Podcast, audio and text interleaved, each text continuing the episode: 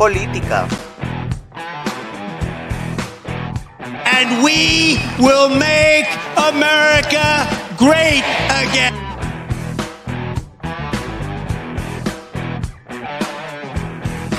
Religión.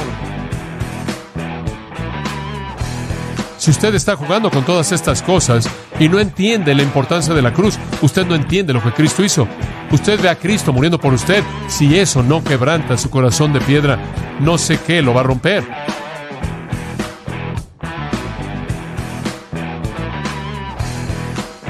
y conspiración. Con su conductor Alejandro Corado y muchos invitados. Así que sean bienvenidos a Política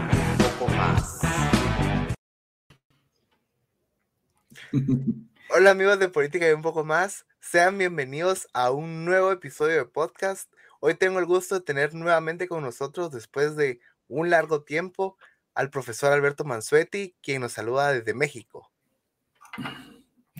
Eh, saludo cordial, eh, Alejandro, y saludo a toda tu audiencia. Y muy buena la intro, eh, no la conocía la intro nueva. Muchas sí, gracias. es la, es la intro de la tercera temporada. Ah, estás como la serie de Netflix. Cabal, sí, ya llevamos, ya, ya, ya tengo, creo que para tercer año. Ok. de- de hacer esto. Ok, Eh, ok. Pero sí, eh, y pues el tema de hoy es un tema bastante que nos concierne a todos, tanto guatemaltecos como eh, de otros países, porque vamos a hablar un poco acerca de Latinoamérica y el 2024. Entonces, eh, profesor, por favor, si gusta. Bueno, empecemos. cómo no. Este, eh, aquí en el 2024, eh, América Latina vive el fenómeno Milei. Javier Milei, presidente libertario de Argentina. Eh, quiero decir, eh, es el tema que se discute, como antes fue Bukele. Antes era Bukele, entonces a favor de Bukele, en contra de Bukele y siempre con el mismo espíritu binario de amor o odio. O sea, amas a Bukele o odias a Bukele. Si, si no amas a Bukele, eres un eh, aliado de los eh, criminales. De las maras. De las maras. ¿Ok?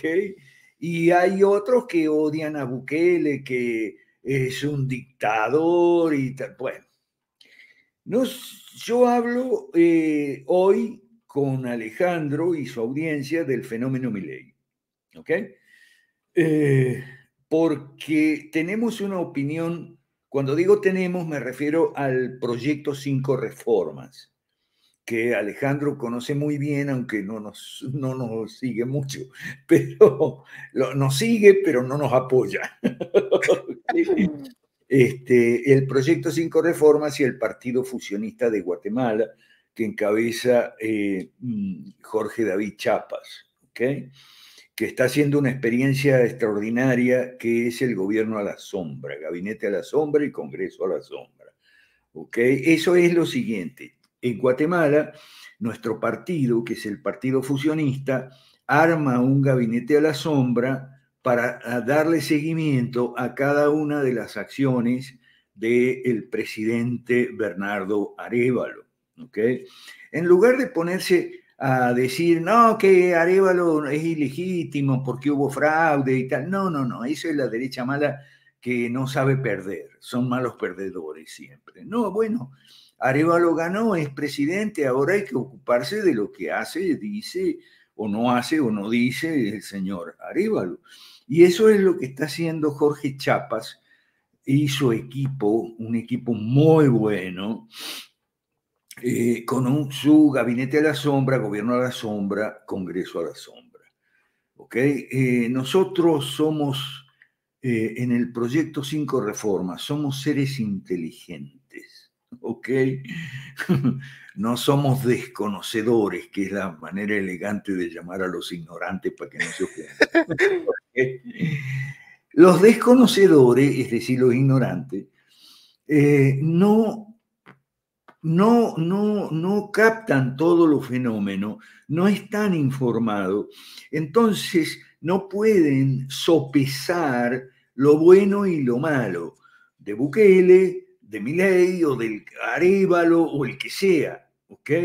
Entonces solo les cabe eh, aplaudir como focas o gritar como energúmenos en contra. Entonces nosotros no, nosotros somos seres inteligentes, racionales, informados en el proyecto 5 Reforma y el Partido Fusionista, ¿ok? Y entonces somos capaces de discernir y de ponderar. Ponderar significa pesar, poner en una balanza lo bueno, en otra balanza lo malo. Ahora, ¿qué pesa más, lo bueno o lo malo? Bueno, esa es la conclusión que, que tiene que sacar usted. Nosotros lo que hacemos siempre es poner información, hechos, datos eh, sobre lo bueno y sobre lo malo. ¿Ok? Eso lamentablemente se llama discernimiento, no se usa, se llama discernimiento, se llama discernimiento o criterio. Criterio es una palabra griega que significa cernidor. Cuando usted tiene un cernidor de harina o de azúcar que filtra, entonces deja pasar. Llamado colador aquí en Guatemala. Ajá, un colador. Un colador. Qué, bueno, qué bueno. ¿Ok? Criterio significa colador. La gente que no tiene criterio no tiene colador. Todo entra, todo entra y todo es bueno o todo es pésimo. No, nosotros no. Y con mi ley lo mismo, porque aquí la gente hace ídolos o hace demonios. ¿Ok? ¿Es un ídolo o es un demonio? Yo me acuerdo de Guatemala cuando Gloria Álvarez era un ídolo. Uy, si me habrán insultado a mí. Vos sos un fracasado, tenés que ser como Gloria Álvarez, ella sí que tiene éxito, vos no. Es gracioso porque siempre son los mismos ataques, o sea, usan los mismos ataques hacia la gente que critica. Ah, bueno, critica desde un pensamiento racional a un ídolo. Siempre dice, ah, es que mira lo que ha hecho él y vos que has hecho. O incluso hasta en la, hasta en la religión llega a pasar. Por ejemplo, si uno habla algo en contra de un falso maestro, dice, pero mira, él tiene llena la iglesia y vos no tenés ni uno, pues. Entonces, eso es bien común que a uno le ataquen de qué haces vos cuando atacando, cuando atacas a alguien, a una figura pública. Yo me acuerdo, ahora los ídolos son temporáneos, eh, son modas, este es el ídolo de moda ahora. Y después viene otro y lo desplaza. Por ejemplo, de Gloria. Yo no sé por qué eh, pasó de ser un ídolo a ser odiada. No sé, ¿vos sabés por qué eh, se dio esa transición tan rápida? Sí, en, un secreto a voces, de hecho, en el año 2015 ella era muy amada porque se puso a dar clases de economía en, la Plaza Central cuando se pedía la renuncia de Otto Pérez Molina, pero luego de eso se descubrió, ella empezó a atacar a los conservadores y se descubrió que la gente que la empezó financiando en sus inicios era gente conservadora, la gente que atacaba era la misma que la, le hizo la carrera. No sabía eso, gracias por informarme, pero yo lo que vi fue que de repente pasó de ser un ídolo a ser un demonio, ¿ok? Ella se... y encima sus, sus, fracasadas campañas para presidente eh, donde dijo que iba a legalizar el aborto, legalizar la, marihuana, y no recuerdo qué otras, otros prospectos tenía, y lo subió así. ahí fue donde dejaron de apoyarle a los conservadores, me sí, imagino. Sí, y, la gente la agarró de chiste porque ella decía que ella fijo ganaba. Entonces, ella dijo que Guatemala era un país de, de M. Porque no, porque no pudo participar. Y entonces la, la derrocaron con toda, con toda razón, obviamente, y se vino para México. Pero lo más chistoso es que desde México manda mensajes de que ella quiere ser la, primera presidente mujer de Guatemala. ya está lista para la próxima, dice. Oh, bueno, para que veas los ídolos son efímeros porque tienen pie de barro, ¿ok? se caen en cuanto aparece otro ídolo. Y bueno, la gente es así. Y ahora resulta que no quieren apoyar a Chapas eh, y al Partido Fusionista en Guatemala porque le dicen, vos tenés que ser como ley. Yo no te apoyo porque vos no sos como ley. Hay un poco ahí también de exitismo, ¿no? Ah, ley es presidente y vos no. y vos, nada. bueno. Lo mismo que decíamos. Por esa razón vamos a hablar de ley, que es el ídolo de ahora, que como sucede siempre, el ídolo de un bando es el demonio del otro bando, ¿ok? Sí. Como sucede siempre. Vamos a hablar de mi ley y de la mm, visión que tiene, porque es el ídolo del 2024, hasta ahora, ¿ok? ha habido otro.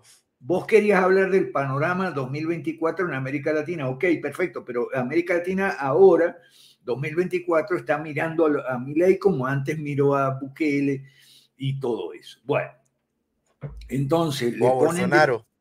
o a, ah, Bolsonaro, otro, otro, el ídolo de algunos, el, demonio de otro. Ah, Bolsonaro. Y por cierto, sobre Bolsonaro también nosotros tenemos una opinión ponderada. Bolsonaro hizo una excelente campaña, pero lamentablemente el gobierno fue bien malo, que no hizo ni una reforma importante y tememos que mi ley pueda terminar así, como Bolsonaro. Entonces, vamos a, nuestro... Ah, porque nosotros estamos ahora eh, invitando, convocando y preparando al nueve Foro Liberal de América Latina novena edición eh, del Foro Liberal de América Latina, que es el soporte institucional del proyecto 5 Reforma. Si Dios quiere, y precisamente por el fenómeno Milei, que es el tema que estamos tratando, va a ser en Argentina. El noveno, la novena edición va a ser, si Dios quiere, en Rosario, Argentina, el 6 de abril. ¿Ok? Obviamente que no va a ir mi ley, aunque lo vamos a invitar, pero no, va a ir mi ley. Pero, pero sí van a ir eh, muchos mileístas, ¿ok? Eh, tal vez eh, con toda probabilidad algún funcionario incluso, no sé de qué rango, tal vez no de no un ministro, pero puede que vaya algún viceministro, director general o diputado, ¿ok? Mileísta. Entonces, ¿cuál es nuestra posición institucional eh, respecto de mi ley? Como Foro Liberal de América Latina, que vamos a vocear y publicar el 6 de abril, si Dios quiere. Es esta, la definimos con dos palabras. Apoyo con observaciones. ¿Ok? Apoyo con observaciones. Las observaciones son muy, son muy serias y son de tinte crítico. Lo que pasa es que para no ofender a los mileístas, no usamos la palabra crítico, no apoyo con crítica o apoyo crítico, sino apoyo con observaciones. Pero las observaciones son muy fuertes, este, Alejandro. Las observaciones son muy fuertes. Y anoche yo tuve mi clase de los lunes, yo doy clase los lunes, están invitados, le piden mi WhatsApp a, Alejandro y pueden, pueden estar los lunes, que yo son clases que yo doy que después se transforman en un conversatorio eh, donde todos participan, ¿ok? Este, y bueno, eh, anoche eh, nuestro representante en Argentina, y que va está haciendo el organizador y el anfitrión del foro es Walter Eiguren. Él es el, líder del partido moderado, que es un partido liberal clásico. ¿okay? A mí no me gusta el nombre, él ya lo sabe, se lo he dicho. Pero bueno, ahí está, Walter Eiguren, partido moderado en Argentina. Eh, la cabeza está en, Rosario. Rosario es provincia de Santa Fe, eh, yo soy santafesino también, aunque no de Rosario.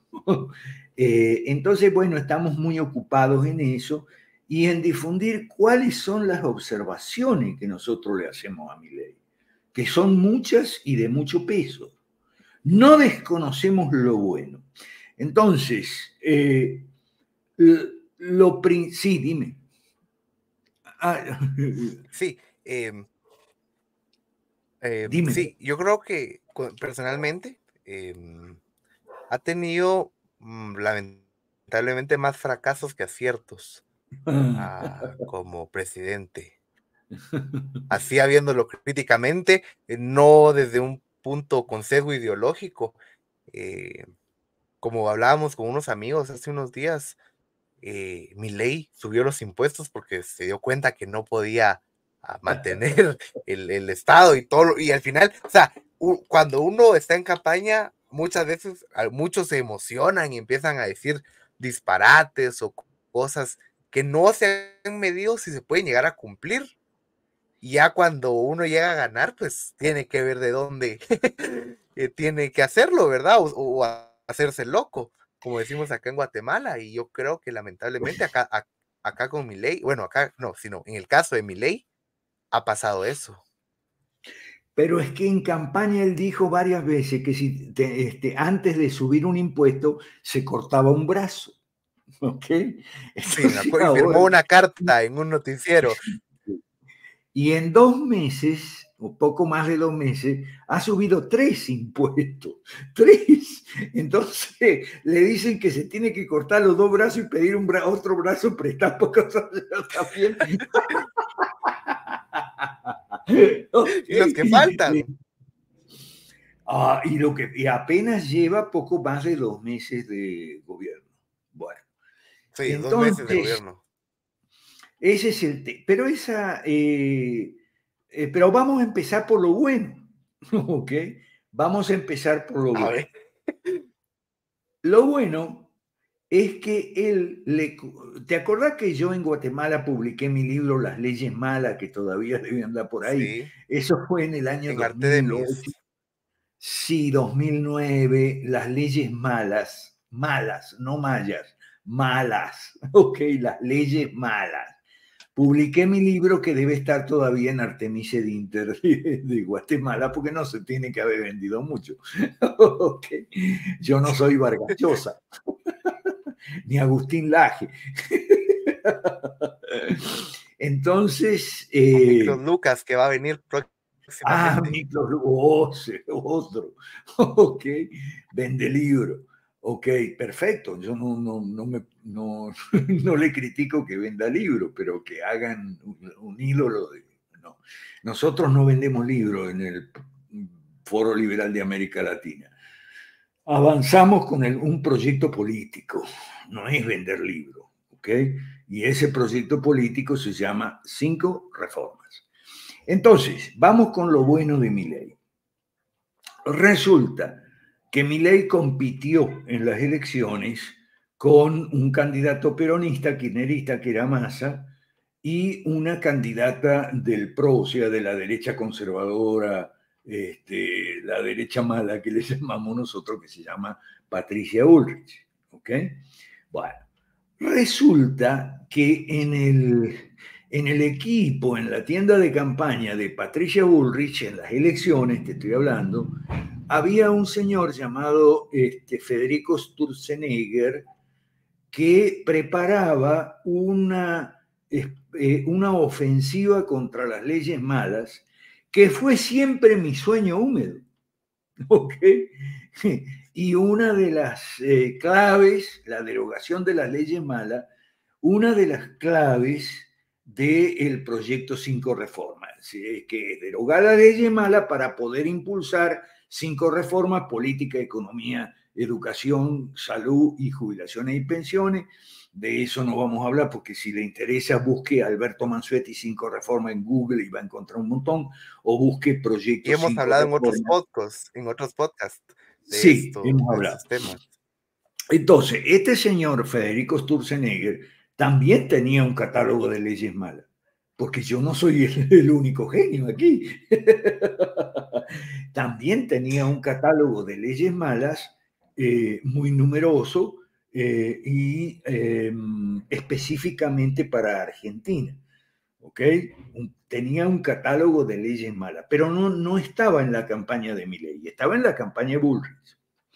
Cuando Bullrich perdió la primera vuelta y apoyó a Milley contra Massa, apoyó a Milley, entonces Milley hizo algo muy bueno, que es comprarle a Sturzenegger el paquete anti leyes malas.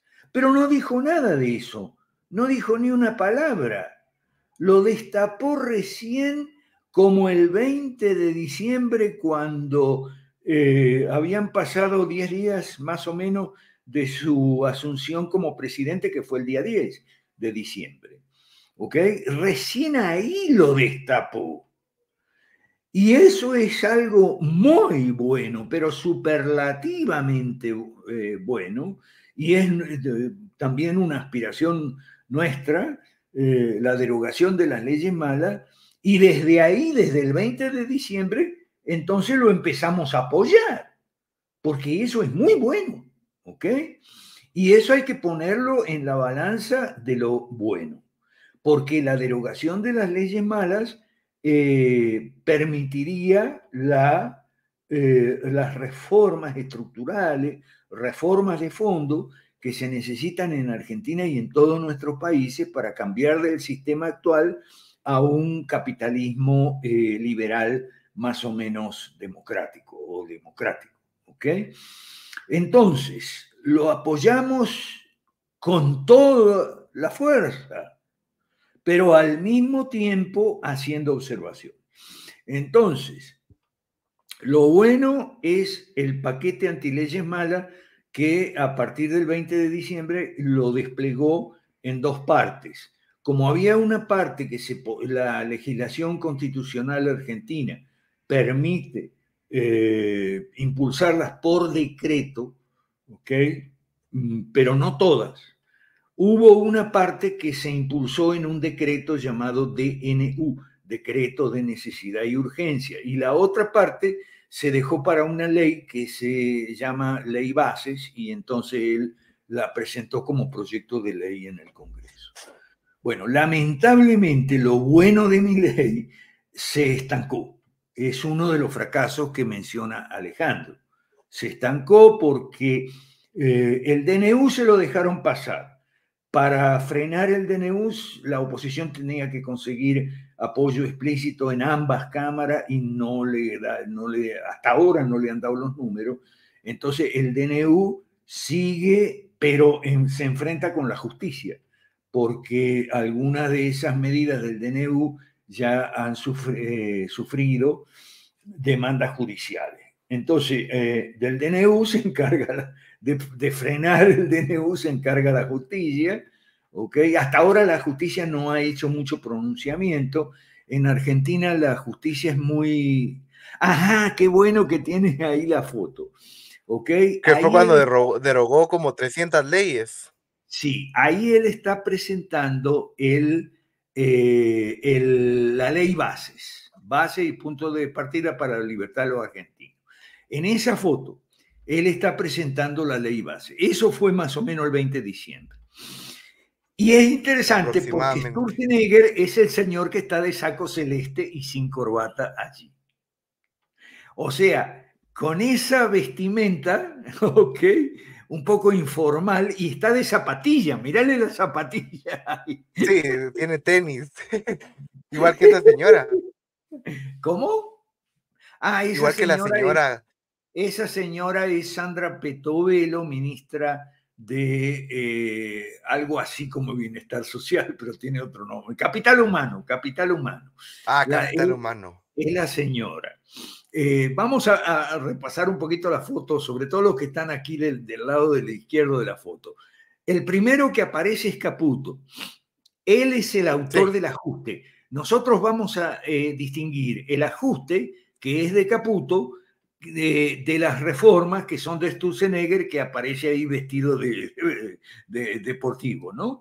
Bueno, Al lado de Caputo está el señor Luis Petri, que es el ministro de, eh, que es ministro, pero no me acuerdo qué. Eh, después la señora Sandra Petovelo es ministra de Capital Humano. Ah, eh, sí, Luis Petri es ministro de Defensa. ¿Ok?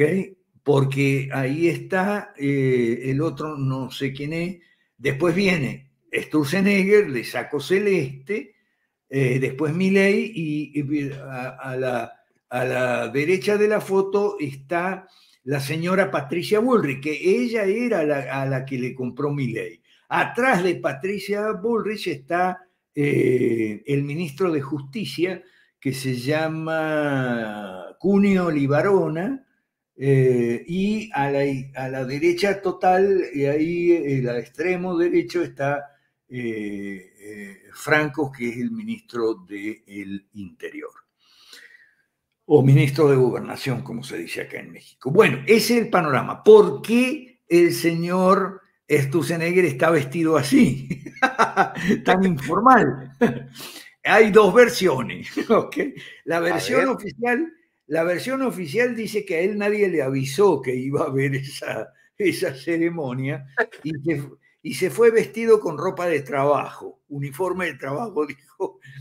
Esa es la versión que han dado, ¿no? La versión oficial. La versión que a mí me, parece más creíble, más real, es que él está enviando un mensaje como diciendo, yo estoy aquí, pero no soy de aquí. se distingue. O sea, yo estoy en este combo, pero no soy del combo. O sea, para que no, para que no lo, lo contaminen, ¿no? Ah, mira, la política argentina es muy eh, graciosa. El que está de corbata roja es Pose, el jefe de gabinete. La, la, política argentina siempre fue graciosa, pero esto es para desternillarse de risa. El gobierno de Milei es para desternillarse de risa. ¿Ok? Entonces, eh, lo bueno de Milei es el paquete de Sturzenegger. Eso es lo bueno de Milei, lo mejor de Milei. No es lo único bueno de mi ley, hay otras cosas buenas de mi ley. Por ejemplo, detrás de la señora Bullrich, a la derecha de la foto, está un hombre canoso que es Cunio Levarona, ministro de Justicia. ¿Ok? Y ese señor ha hecho algo muy bueno, que es que en Argentina la derecha mala siempre acusaba a, Cristina Kirchner de que mandó a matar al fiscal Nisman, porque el fiscal ah, Nisman lo estaba investigando. Bueno, ese canoso que ves ahí, Cunio Libarona, ha dicho de entrada, prácticamente al asumir, lo ha dicho otra vez, porque él ya lo venía diciendo de antes, que Nisman se suicidó, no hubo ningún crimen ahí, se encerró en el baño con una pistola y se pegó un tiro. ¿Por qué? Porque era un loco narcisista, ¿ok? Y le estaban saliendo mal los tiros con la información que le estaban pasando, un espía le estaba pasando la información que se llama Estiuso, que es un famoso espía argentino, ¿ok? Y de repente Estiuso le dejó de pasar la información y él le había metido la demanda a Cristina y de repente se quedó sin argumento y se vio fracasado y la víspera del día anterior a, a que tenía que ir a pasar un papelón en el Congreso, se encerró en el baño y se pegó un tiro. Pero entonces... Para quedar de mártir. ok, bueno. Entonces, para que vea, es graciosa, pero con sus ribetes dramáticos también la política argentina. Ese señor, Cunio Libarona, es otra cosa de mi ley muy buena. Con que diga eso, ah, porque mi ley lo puso ahí, porque él tiene muchas conexiones en la justicia, Cunio Libarona tiene un bufete familiar. Es, eh, la familia son todos abogados y tienen un bufete muy, muy reconocido, muy famoso eh, en Buenos Aires y tiene muchas eh, conexiones en la justicia. Entonces estoy seguro que le, debe haber dicho a mi ley, vos pone, si me pones de ministro, yo me encargo de los jueces. Los jueces son muy acomodaticios en, Argentina, como en general en otros países de América Latina también. Como por ejemplo acá. ¿eh? Como por ejemplo acá. Los jueces miran para dónde sopla el viento político. Si el viento político sopla a la derecha, ellos son de derecha. Si sopla a la izquierda, ellos son de izquierda. ¿Ok? Así son los jueces y los periodistas en América Latina. Por, por supuesto, ellos. Por no hablar de los pastores evangélicos, ¿verdad? Por eso. También. Me gusta este podcast de Alejandro por el nombre, ¿no? Política y un poco más, y un poco más de que ir de todo, de religión, filosofía. De todo. Bueno, entonces, a ver, lo malo de mi ley. Y lo malo de mi ley es que en campaña dijo muchas cosas y después hizo lo contrario. Eso es algo bien malo de mi ley. Por ejemplo, lo que dijimos, que dijo que iba a, cortarse un brazo antes de subir un impuesto y ahora subió tres. Otra cosa, él en campaña dijo que si las reformas no pasaban, él iba para plebiscito, pero ahora no va más para plebiscito, ahora dijo que no, que el plebiscito no, no está en el orden del día. ¿Por qué? Vamos a burgar un poquito ahí. ¿Por qué el plebiscito no está a la orden del día? Porque él se jacta a diario, sobre todo en Twitter, porque mete mucho en Twitter, y eh, se jacta de haber ganado las elecciones con el 56% de los votos. Pero lo que él no dice es que ese 56% no son votos de él, sino votos prestados. Por ejemplo, el, de Patricia Bullrich, y por eso le tuvo que dar un cargo a ella ministra de Seguridad. ¿Ok? Y el candidato a vice de, porque le dio dos cargos, no uno. Ah, ¿en serio? No sabía.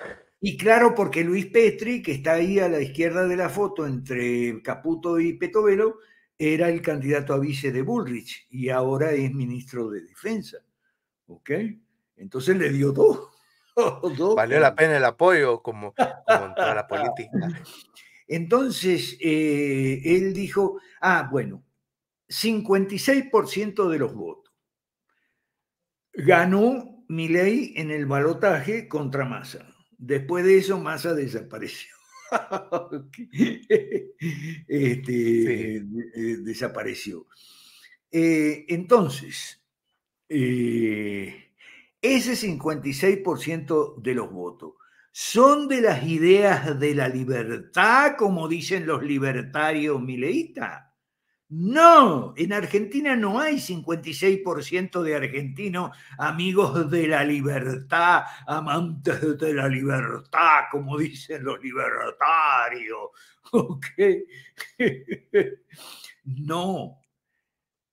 Podemos contar como votos libertad, o sea, votos por la libertad con el 30%, el 30% que fue el caudal de mi ley en las pasos.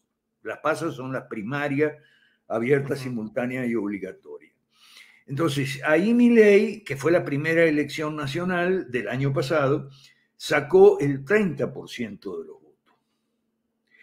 Eh, ese 30% sí podemos decir, siendo un poco generoso, pero podemos decir que son votos por las ideas de la libertad. Pero el resto no. El resto, es decir, ojo, de 30 a 56 significa 26 de, diferencia. Ese 26% de votos de mi ley no son de mi ley, son dos clases de votos. Los votos bronca, o sea, los votos castigo, los votos eh, de la rabia contra la política, la antipolítica y todo, que Milei encarnó bajo el, bajo el rótulo de casta, ¿ok? Y también son votos eh, peronistas, no kirchneristas, ¿ok? Eh, arrepentidos del kirchnerismo que cansados, desilusionados del kirchnerismo, votos peronistas prestados. Entonces, voto bronca y voto peronista prestado además de los votos del, que no llegan sino hasta el 30%. Entonces, tal vez por eso él ah, está viendo que su capital político de 56% ya se está reduciendo, oiga bien, ya se está reduciendo, ¿ok? Eh, y por eso no quiere sacar las reformas a plebiscito. Lo cual, a lo cual tenemos nosotros que decir, nosotros, Foro Liberal de América Latina, Proyecto 5 Reforma, ¿ok? El partido moderado de, de Argentina. Bueno, lo que mi ley no haga, sea porque no puede o por cualquier otra cosa, eh, lo que mi ley no haga, las reformas que mi ley no, no haga, tendremos que hacerlas nosotros. Nosotros somos la reserva del liberalismo en Argentina. Nosotros estamos jugando como quien dice en el banco, ¿no? De, de, suplente esperando turno. Cuando mi ley pierda, cuando mi ley pierda el partido, entramos nosotros. Dime. Sí, eh, otra de las cosas que me llaman la atención, eh, y, lo he dicho en redes sociales, es cómo cambió el discurso, por ejemplo, como lo que hablamos detrás de cámaras, eh, de mi ley hace años, porque fue en pandemia, hablaba de que el Papa Francisco era el representante, el maligno de la tierra, y hace una o dos semanas fue a verlo al Vaticano, se abrazaron, se dieron un beso se lloraron juntos. No, la llorada fue en el muro de los lamentos, fue unos días antes en, Jerusalén. Sí, en Jerusalén. Eso también. En, en podcast anteriores yo he hablado de que el sionismo es uno de los males y de los promotores de todas estas malas ideas y malas leyes. Eh, prácticamente podríamos decir el enemigo del bien. Y mi ley fue y, ya está en una gira mundial de con todos los sionistas. O sea, pareciera que les fue a agradecer el apoyo. Eh, o, como decimos aquí en Guatemala, a pagar los favores. Sí, porque dentro de, los que votaron por mi ley, ah, había muchos sionistas. Cuando digo sionista, no me refiero, vamos a aclarar los términos. Cuando digo sionista, no me refiero a los judíos, ¿ok? Cuando digo sionista, me refiero principalmente por el número a los cristianos sionistas, ¿ok? El sionismo es un socialismo, por eso nosotros también estamos en contra del sionismo. Pero el sionismo no es solamente judío, es decir, cristianos sionistas hay en todas las iglesias pentecostales de América Latina y muchas banderas de Israel, con las banderas. Y muchas banderas de Israel, esas que vemos en las iglesias pentecostales, aparecen en los actos de campaña de ley durante la, campaña electoral. ¿Ok? Sí, hasta me recuerdo yo en el Movistar Arena, creo que era el estadio, cuando tocaron un shofar. Sí, sí, en el Movistar Arena. Ve que vos lo estás siguiendo. en el Movistar Arena, sí, que es un local enorme. Lo que antes era el Luna Park, ahora es el Movistar Arena. Bueno, entonces, eh, el sionismo es otra cosa que a nosotros no nos gusta de mi ley, ¿ok? Para nada. Pero eso viene de que mi ley es un desconocedor, por no decirle ignorante, de la política mundial. Él, él, cree, tiene ese defecto, él cree que todavía estamos en la Guerra Fría de Occidente contra la Unión Soviética y China y todo, y el bloque soviético. Eso ya pasó. Después de la Guerra Fría vino la posguerra fría y ahora, después de la posguerra fría, viene el mundo multipolar. Pero él no entiende eso. Él cree que todavía está que Estados Unidos e Israel son los aliados y tal, y qué sé yo. Y, Estados Unidos no lo va a apoyar tanto, decía, porque eh, Estados Unidos en general no es un buen aliado. Estados Unidos no paga bien los favores, ¿ok? Él espera, por ejemplo, él espera más fuerte ayuda de Estados Unidos en el Fondo Monetario para que el Fondo Monetario no le ajuste mucho las clavijas a Argentina. Argentina es el mayor deudor del Fondo Monetario, o sea, toda la cartera impaga del Fondo Monetario, eh, la más grande por país es Argentina. Entonces él está esperando que, que venga una ayudita de ahí. Pero no va a venir. Por empezar, Estados Unidos está en una crisis tremenda con este señor que está de presidente y no saben qué hacer con él. ya pidieron que le apliquen la, la 21, eh, creo que es la 21, ¿verdad? Enmienda. Eh, ah, no me acuerdo el número, pero sí está. Para incapacitarlo por demencia. Sí. Bueno, no hables mucho eh, en un programa que se llama Fenómeno Miley, no hables mucho de incapacidad por demencia.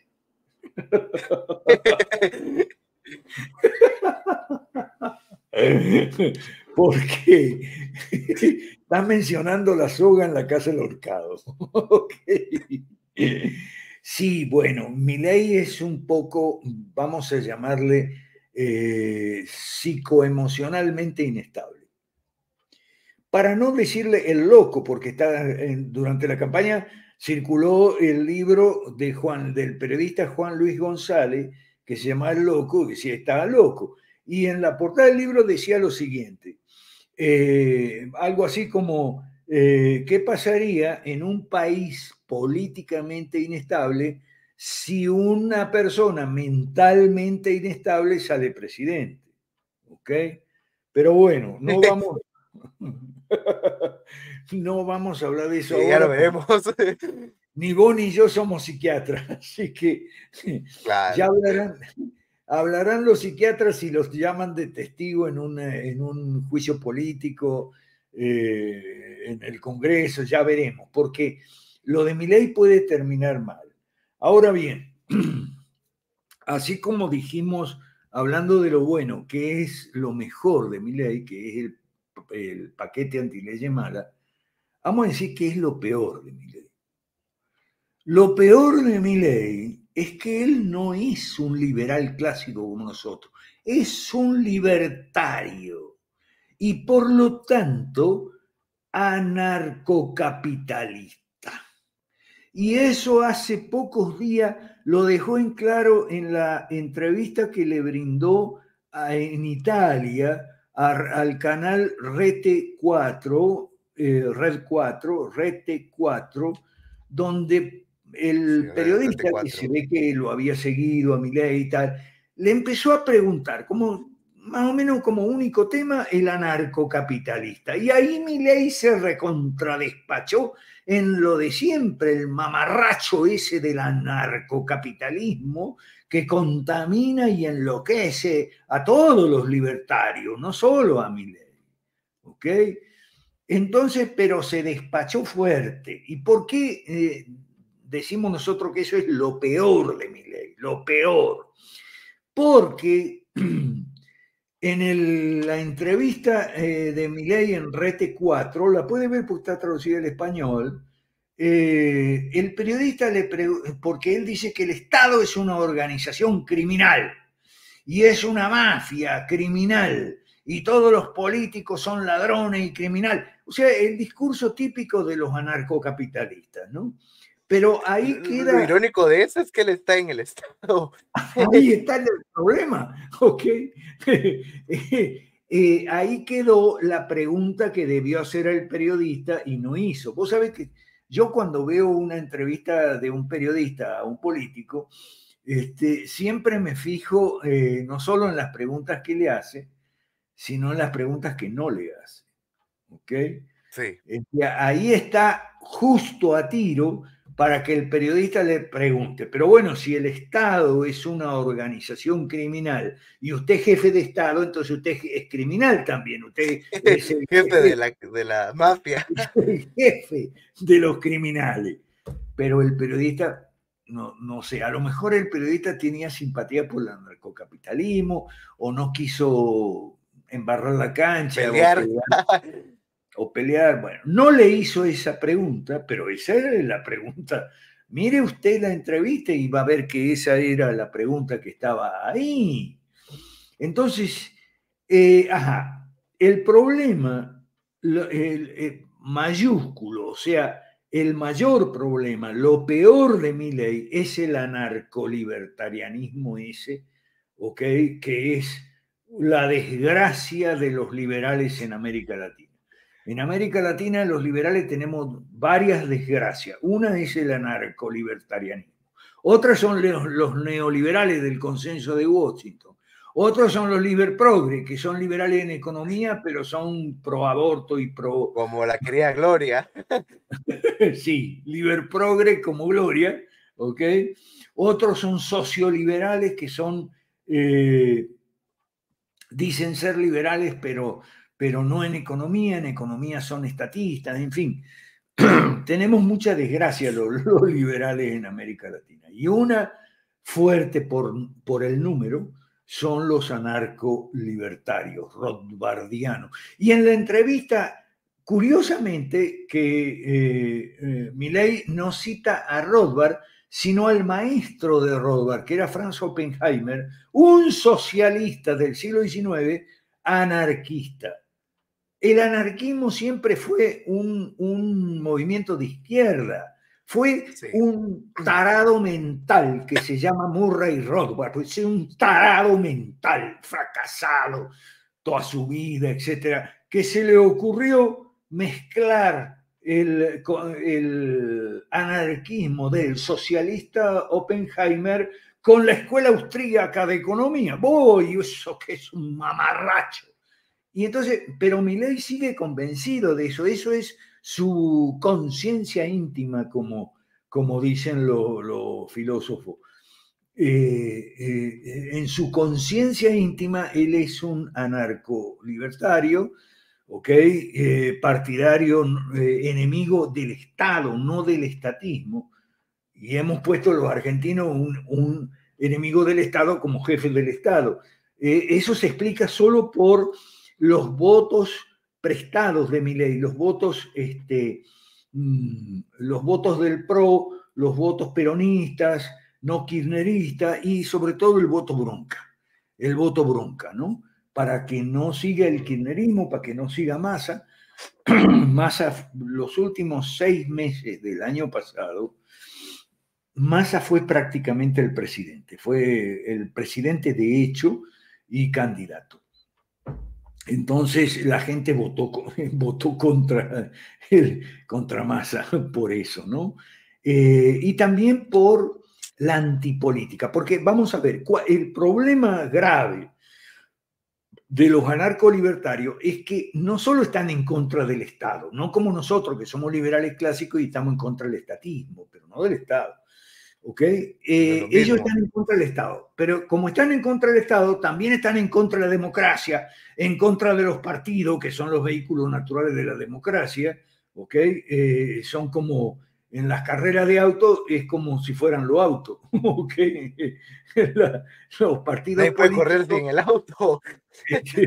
los partidos políticos son como los, en la democracia son como los autos en las carreras de auto. Bueno, entonces... Un vehículo eh, electoral. El problema es que están en contra de la democracia, en contra de los partidos, en contra de las elecciones, o sea, en todo lo... y en general en contra de la política. Y ahí yo señalo la gran incongruencia de gente como el Juan de Mariana, ¿ok? De Madrid, que, son eh, anarcolibertarios en su mayoría. Algunos medios lo disimulan, otros no. ¿ok? Este, Radio, por ejemplo, lo disimula, Ancho Basto no lo disimula nada, ¿ok? Este, son gente muy hipócrita. Y ahora le dan premio a mi ley, le dan premio, pero bueno, pero si, si, si ustedes han estado siempre en contra de la política y de los presidentes y han dicho que los candidatos son todos aspirantes a ladrones, porque los políticos son ladrones, entonces los candidatos son aspirantes a ladrones, y ahora le dan un premio a este que se metió en campaña, eh, hizo campaña para diputado, ganó la elección y fue primero diputado, él con Villarroel, ¿ok? Y desde ahí hizo campaña para presidente y ganó la presidencia. Ahora le dan un premio. O sea, son gente muy incoherente, que no, además no tiene moral, porque es, ellos deben explicaciones y no dan explicaciones. El único que trata de acercarse a una explicación es Juan Ramón Rayo, pero se detiene ahí. Y dice lo siguiente, bueno, pero es que si mi ley fracasa, no importa, no hay problema. O sea que los argentinos nos jodamos todo. ¿ok? Lo importante es la difusión de las ideas de la libertad. Y entonces, mi ley siempre fue hizo difusión de las ideas de la libertad y por lo tanto, siendo presidente, puede hacer más difusión de las ideas de libertad porque su voz llega más lejos. Pero un momentito, señores, del, Juan, señores del Juan de Mariana, ¿qué fuman ustedes?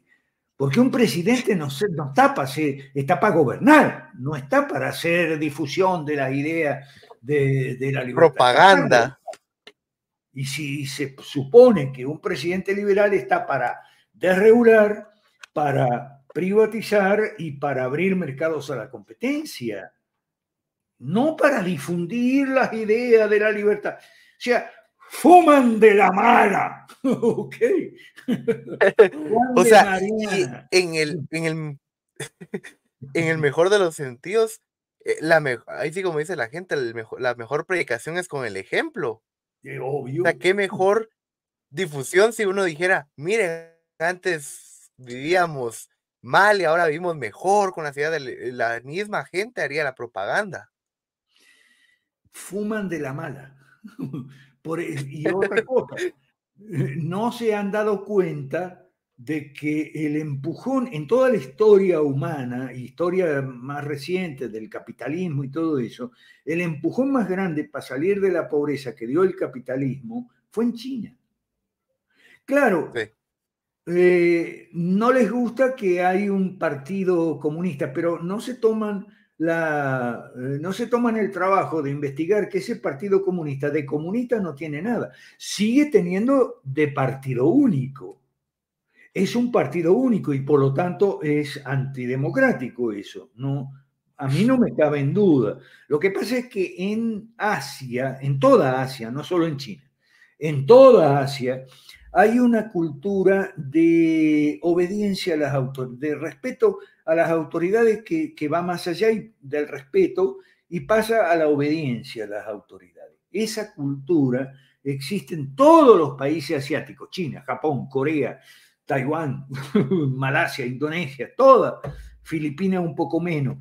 Eh, pero esa cultura ¿okay? de sometimiento o sujeción a las autoridades eh, es propia de eh, todos los países asiáticos, eh, sobre todo los países del, sudeste asiático, o sea, los países del Pacífico asiático, Asia-Pacífico. Entonces, a los chinos no les cae tan mal que el partido sea único. Y tampoco les cae, como los chinos son medio disimulados y eso, tampoco les cae mal que se llame comunista, eh, porque lo que ha hecho hasta ahora, no sabemos después, eh, no, tenemos la bola de cristal, pero hasta ahora lo que ha hecho es capitalismo, del, más puro y duro. ¿ok? Y gracias al capitalismo en China, 800 millones de pobres dejaron de ser pobres. Y hoy son una clase media robusta de alto poder adquisitivo, sobre todo poder adquisitivo digital, ¿no? Les encanta comprar por internet. Sí, y vender también. Que la industria claro, comprar y vender por ha pegado puerta acá en, Les Latinoamérica. Eh, como tienen alto poder de consumo, de lunes a viernes consumen por internet. y sábado y domingo van a los, a los malls, van a los centros comerciales eh, de compras, pero más que nada de paseo para llevar a los niños a tomar helado o a comer pizza. O, no, pizza no, ellos no comen pizza. a comer lo que sea. Entonces, en el Juan de Mariana no, no fuman de la mala, no, no, no tienen idea de lo que pasa a nivel mundial, viven en una burbuja. Bueno, entonces eso es lo peor de mí horrible. Y como dice Walter Eiguren, eh, Partido Moderado de Argentina, que es, eh, mm, está en nuestro proyecto 5 Reforma, como dice Walter Eiguren, pareciera que ley quiere suicidarse políticamente. De hecho, durante la crisis de la ley bases en el Congreso, que muchos que iban a, votar por la, por la ley bases eh, eh, recularon a último momento, ¿ok? Porque eh, recularon con el artículo 14, inciso H o algo así, o inciso 14H, no me acuerdo, este, que les toca eh, la, plata, ¿ok? Eh, las cajas políticas que se llaman fideicomiso. Hay casi 100 fideicomisos, son cajas políticas y algunas muy grandes. Entonces, eh, la ley base era para terminar con ese privilegio y con todos los privilegios. La ley base es muy completa. Si le sumas el DNU son 1034 temas. Y ahí hay que señalar otra cosa. Son 1034 temas políticos que se le pusieron en la mesa de golpe a una sociedad argentina que no estaba preparada para, para ese atracón, porque la política había esta, esto ya lo hemos explicado y creo que contigo en algún podcast anterior. Sí, la política, gradualmente, no de un solo.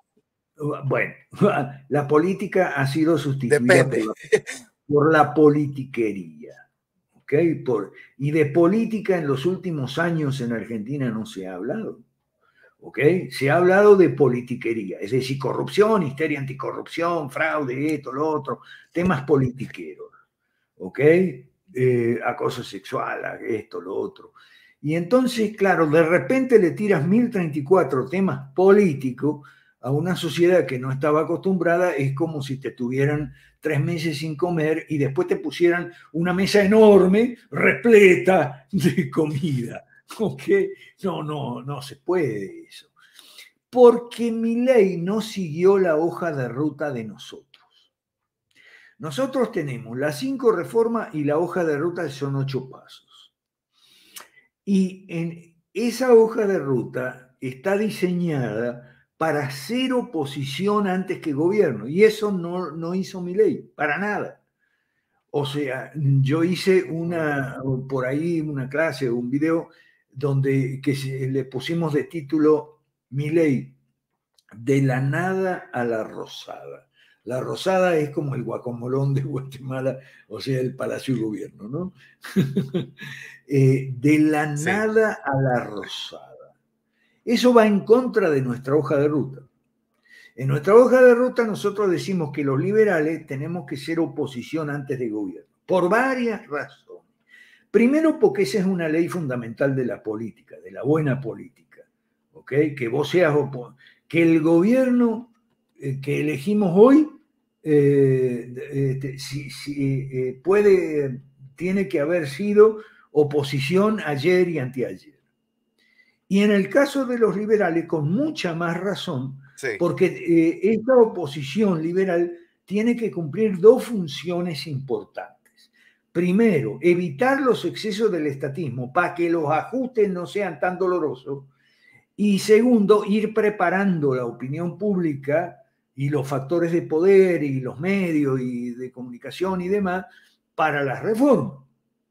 Y esto nos lleva a hablar del tema del el ajuste por un lado y las reformas por otro. En la foto que habíamos mostrado, este, el señor Caputo era el señor ajuste y el señor Sturzenegger era el señor reformas.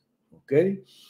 Nosotros hemos explicado que los liberales siempre explicamos que este, el, el socialismo, sobre todo en versión populista, te corta las piernas y después te regala las muletas. Y eso es verdad. Eso es una gran verdad. Te corta las piernas y después te regala las muletas. El problema con estos liberales que han pasado de la nada a la rosada es que te quitan las muletas sin rehabilitarte las piernas. ¿Ok? Eso lo hemos explicado. Te quitan las muletas, pero no te rehabilitan las piernas. ¿Las muletas qué son? Las ayudas, la ayuda social, los subsidios este, que mantienen baja las tarifas de los servicios de gas, luz, agua, etcétera. Los subsidios eh, y los planes sociales, la bolsa de comida en Brasil, eh, que Bolsonaro se la copió a Lula, ¿Ok? E, esos son las muletas, porque te han cortado las piernas. Es decir, te, han dejado sin la posibilidad de hacer empresa, crear riqueza, generar empleo, este, eh, eh, porque te han cortado las piernas. Entonces te regalan las muletas, las ayudan. El problema con estos gobiernos, este, bueno, específicamente el de Miley, de la nada a la rosada, es que el ajuste le quita las muletas a la gente y la reforma no vienen porque las para el Congreso, senadores, la para diputados, la para la justicia, la para eh, los medios que se ponen en contra, etcétera, etcétera. Entonces te, te quitan las muletas, pero no te rehabilitan las piernas. Ese es el problema que puede llevar a mi ley al fracaso. Pero si fracasa, estamos nosotros para seguir la lucha. ¿Me explico? Entonces, es más fácil para, él, para mi ley de la nada a la rosada, a cargo del Ejecutivo, eh, y que no controla para nada el Congreso, aun si hace un pacto con el PRO, si hacemos los números, sumamos los diputados y sumamos los senadores de la Libertad Avanza, que no es un partido, es un rejunte, eso es otra cosa mala de mi ley, que no tiene partido reformista, tiene un rejunte de gente de lo más variopinta que se llama la libertad avanza. ¿ok? Y mm, resulta que como controlan el Ejecutivo, pueden quitar las muletas por decreto, pero como no controlan el Congreso, no pueden rehabilitar eh, las piernas, que sería por ley. Y eso puede llevar a ley a un fracaso. Y si él no juega bien, el fracaso le puede costar la cabeza y para Argentina puede ser otra crisis constitucional que como la que tuvimos en 2001, que hubo siete presidentes en una semana, cuando eh, acabó fatalmente el gobierno de la Rúa. Entonces, por eso nosotros vamos a hacer el 6 de abril en Rosario, el, el, título de la, novena edición del foro es eh, Proyecto 5 Reformas, porque hasta antes no habíamos tenido en Argentina representación. Yo busqué muchos años y no encontré nada. Ahora encontramos a Walter Eiguren y su equipo del Partido Moderado, que entra a formar parte del, foro y entra por la puerta grande como anfitriones de la novena edición, 6 de abril del año que viene. Y vamos a hablar de mi ley, es inevitable, ok, inescapable. Pero lo que digamos de mi ley va a ser apoyo con observaciones. ¿Apoyo por qué? Y bueno, porque eh, le compró a Sturzenegger el paquete de reforma este, Mata Leyes Mala. Por eso lo apoyamos. Lo apoyamos, claro pero con observaciones. Y la palabra observaciones subrayada con rojo, porque son muchas observaciones de tono crítico, ¿ok? Mm, y de peso, ¿ok? Que van en contra del mismo gobierno de Milei. Como por ejemplo que se pelea con todo, insulta a todo el mundo, o sea, sigue como, como siempre. ¿Ok? Porque ¿cómo saltó Milei a la palestra? Esa es otra pregunta que no, no hemos hecho. Saltó a la palestra en, durante el gobierno de Macri, eh, en el primero o segundo año del gobierno de Macri, Milei trabajaba en una empresa, en una empresa bastante prebendaria, mercantilista, que es la empresa del Grupo América Aeropuertos Argentina 2000, de un señor llamado Eduardo Ernequian, que era el jefe de Milei. Milei estaba a cargo de un departamento en su empresa. ¿Por qué digo mercantilismo? Porque esa empresa es concesionaria de los gobiernos para este, la mayor parte de los aeropuertos eh, grandes de Argentina. Eh, y bueno, está casada con el Estado. Entonces, eh, cuando sube Macri, 2015, 2016, tiene un pleito con Ernequian, el dueño de la empresa, el jefe de Miley, tiene un pleito con eh, eh, Macri, el presidente. Entonces lo manda a a su televisora, que se llama América, eh, la televisora.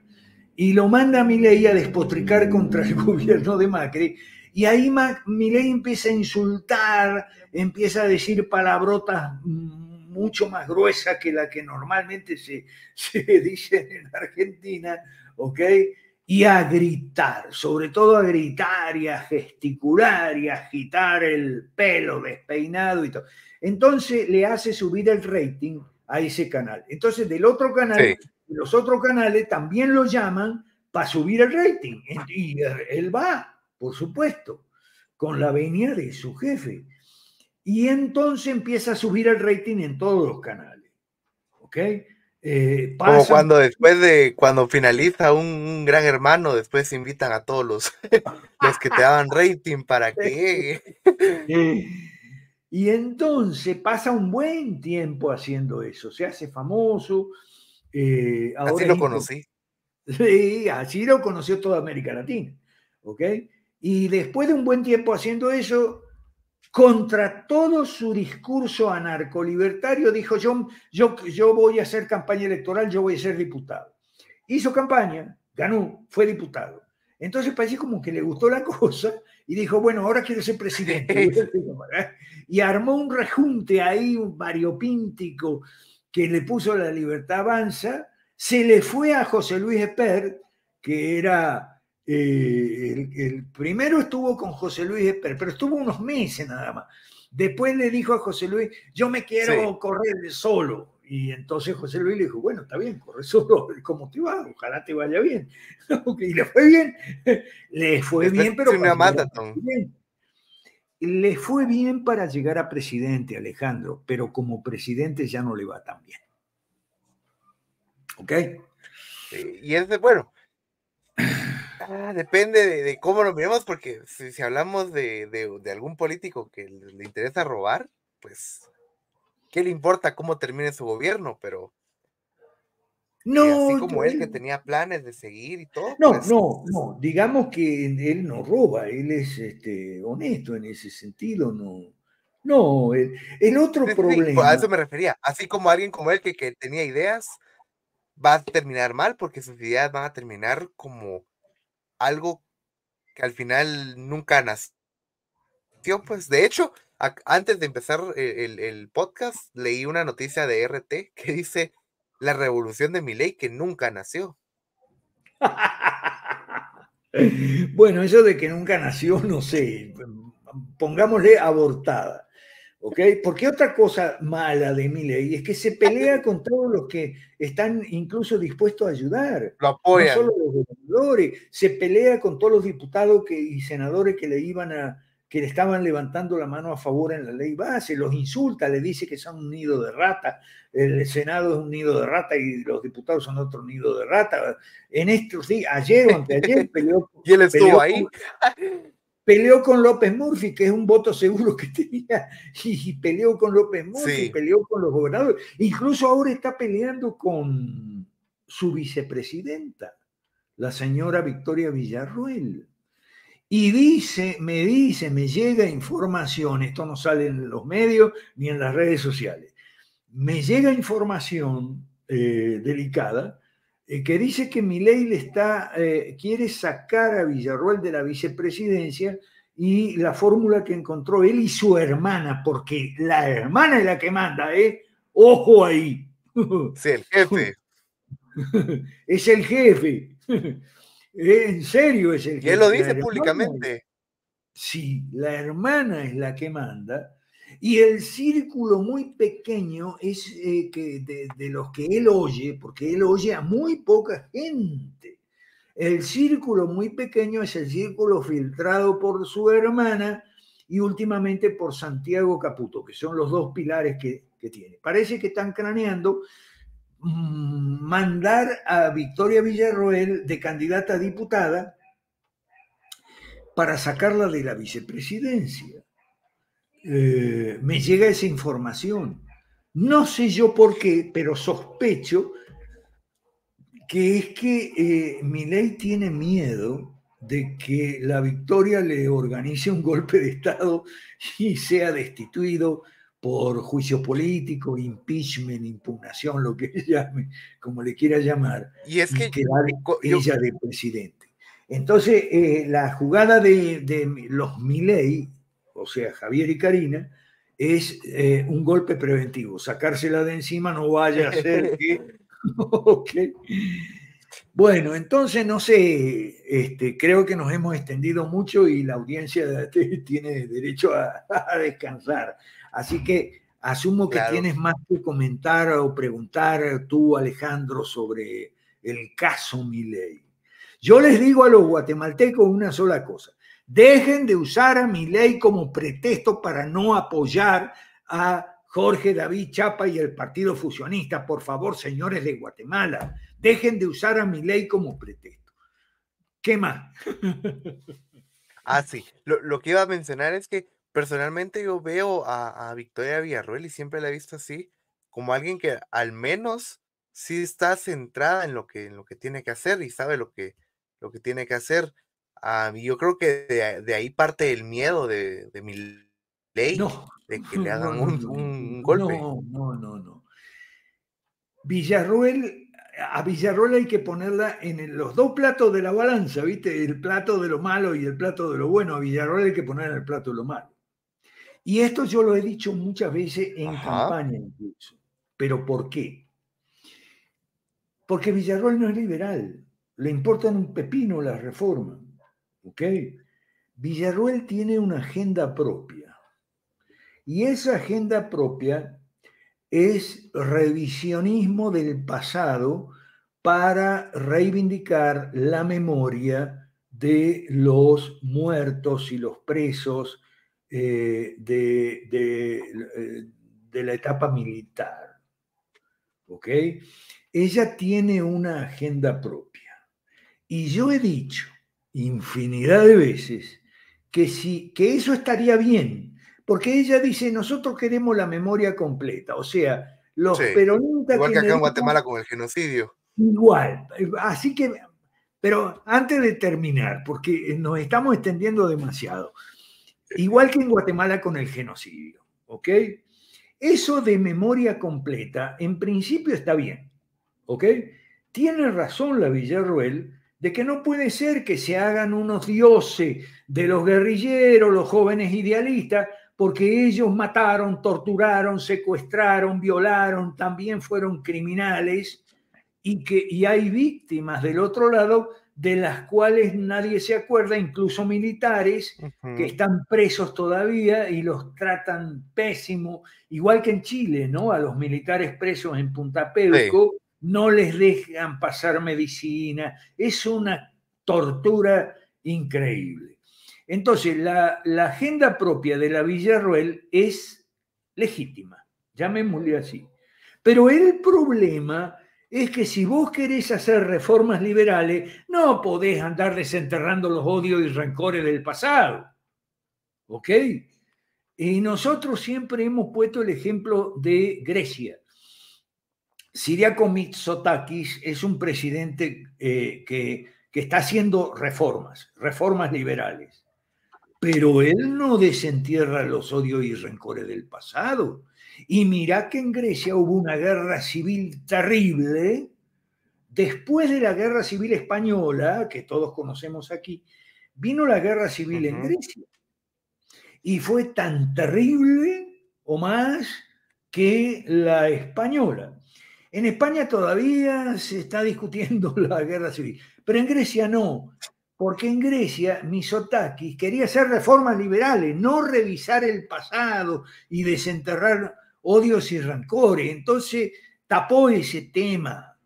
El problema con la Villarruel es que aunque sea legítima su demanda, y yo creo que lo es, y yo viví la guerra de, los 70, Ahí fue donde me fui de Argentina en el año 74, ¿ok? Eh, yo creo que es una demanda justa, pero si vos querés hacer reformas liberales, ¿ok? Tenés que escoger, no podés hacer reformas liberales y desenterrar el pasado al mismo tiempo porque se te, se te enreda no, no todo. Se puede. Y no podés hacer reformas. Entonces Misotaki, con buen tino, eh, dijo, hagamos la reforma y del pasado no hablemos, porque el pasado ya pasó, caramba. Y entonces este, eso no es la Villarroel. Y ese es, el, ese es el problema y hay que ponerlo en la balanza de, de lo malo también. ¿Qué más antes de cerrar? Solo para, ahí sí que para hablar de Guatemala. Eh, esto es un comentario más que todo, más que una pregunta. Yo creo que acá podemos ver como que un efecto reflejo, por así llamarlo, solo que del otro lado del, del compás político. Lo mismo que está pasando en Argentina, solo que con Arevalo, porque ahora el votante, solo que con diferencia de ideología política, Sí, sí. y ahora el votante de, de Arevalo está decepcionado porque al final puso gente del CACIF, que era los empresarios que ellos tanto odian, puso gente de gobiernos anteriores, que eran lo que ellos tanto odiaban, y puso, eh, y, y se fue a, a- a- a apoyar a Ucrania y a, y Israel. Ahorita anda de gira en, en Europa, entonces la gente dice, en menos de un mes ya nos decepcionó. Pero es que eso suele ocurrir, eso suele ocurrir cuando los candidatos no son transparentes. Entonces suele ocurrir que, eh, porque en política, una de las cosas fundamentales que hay que aprender, aprender en política es que vos no podés dejar contento a todo el mundo. ¿ok? Claro, no podés dejar contento a todo el mundo. Entonces tenés que escoger a quién vas a contentar, quién se va a quedar contento con lo que estás haciendo o no haciendo, y quién va a rabiar, ¿ok? Y se va a oponer. Entonces tienes que escoger, sobre todo si eres presidente. Y yo creo que el señor Arevalo, y esta es una opinión mía, a lo mejor me equivoco, yo no, no vivo en Guatemala, pero sigo muy atentamente los acontecimientos. Yo creo que lo que está pasando con eso, por eso la popularidad de los gobiernos siempre desciende, es que Arevalo tiene un problema que es común también. Él cree que sus votos son seguros.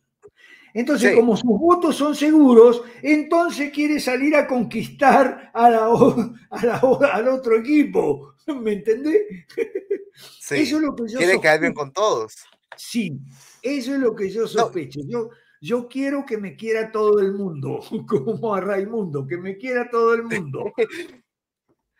De Como hecho, pasó algo, que me, me quiera todo el mundo. Los que votaron por mí ya me quieren, eso, se- eso ya están seguros. Entonces ahora voy a tratar de conquistar, seducir al otro equipo. Y se va a joder, porque en política eso no se puede. No se sí, puede. a- que convencer es al votante, al votante Ajá. nuestro.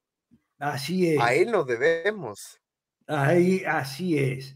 Eso es lo que está. Sí, yo ya había visto eso de Arevalo, que ahora está poniendo descontento a los que lo votaron. Pero eso suele pasar. Eh, me parece que Arevalo muy ingenuamente ignora que no podés dejar contento a todo el mundo y que eh, la derecha, si eres de izquierda, la derecha siempre te va a odiar y si eres de, de- de derecha, la izquierda siempre te va a odiar. Entonces, esas son cosas familiares para los que sabemos de política y parece que él no, no lo capta. Claro. Sí, y es irónico porque mucha gente que lo apoyaba y todo, ahora están sufriendo consecuencias, como por ejemplo, e- el ministro de Gobernación, en vez de poner más dura la mano contra los criminales, pone marimba los domingos para que la gente vaya a bailar. Eh, y ahora mucha gente que votó por ellos está diciendo, eh, hoy me asaltaron y no vi ni un policía que me ayudara. Incluso periodistas les han robado equipo de, de, de- de grabación. Eh, bueno, pero eso, eso es parecido a lo que pasa en Perú también, pero no vamos a hablar de todos los países, aunque vos querías hacer un programa Claro. de panorama de, no, no vamos a hablar de todos los países, pero en Perú está pasando eh, algo de eso. La presidenta Boluarte, que, que, que asumió después de que a Castillo lo pusieron preso por querer disolver el Congreso, la presidenta Boluarte de la izquierda, pero está tomando o, permitiendo que la justicia tome ciertas medidas contra la izquierda, contra una persona muy en particular, eh, la, la ideológica y estratégica de la izquierda que es el periodista, entre comillas, Gustavo Gorriti. Y entonces Gorriti dice, ay, se la agarran conmigo, yo, yo tengo cáncer. Y se victimiza. Bueno, en todos los países es graciosa la politiquería, porque no es política, es politiquería. Bueno, cerramos, este, Alejandro, ¿qué te parece? Por favor, sí, para eh, me gustaría que le dejara un mensaje a las personas. Mensaje a las personas de Guatemala. Apoyen al partido fusionista, que es el, proyecto 5 reformas, es lo único que nos puede sacar de este desastre a los guatemaltecos y a todos los latinoamericanos. Dejen de usar a mi ley como pretexto y apoyen al gobierno en la sombra de eh, Jorge David Chapa y su equipo, Partido Fusionista. Nada más. Gracias, Alejandro. Excelente. Y pues muchísimas gracias a las personas que se quedaron hasta el final. Recuerden, hoy estuvo conmigo el profesor Alberto Mansuetti del Foro Liberal de América Latina. Eh, espero que podamos platicar en otra ocasión. Em, recuerden, yo soy Alejandro Corado, me pueden seguir en mis redes sociales como real-alejandro-corado y al profesor Alberto Mansuetti como arroba Mansuetti Alberto. Así que hasta la próxima. Gracias. Gracias.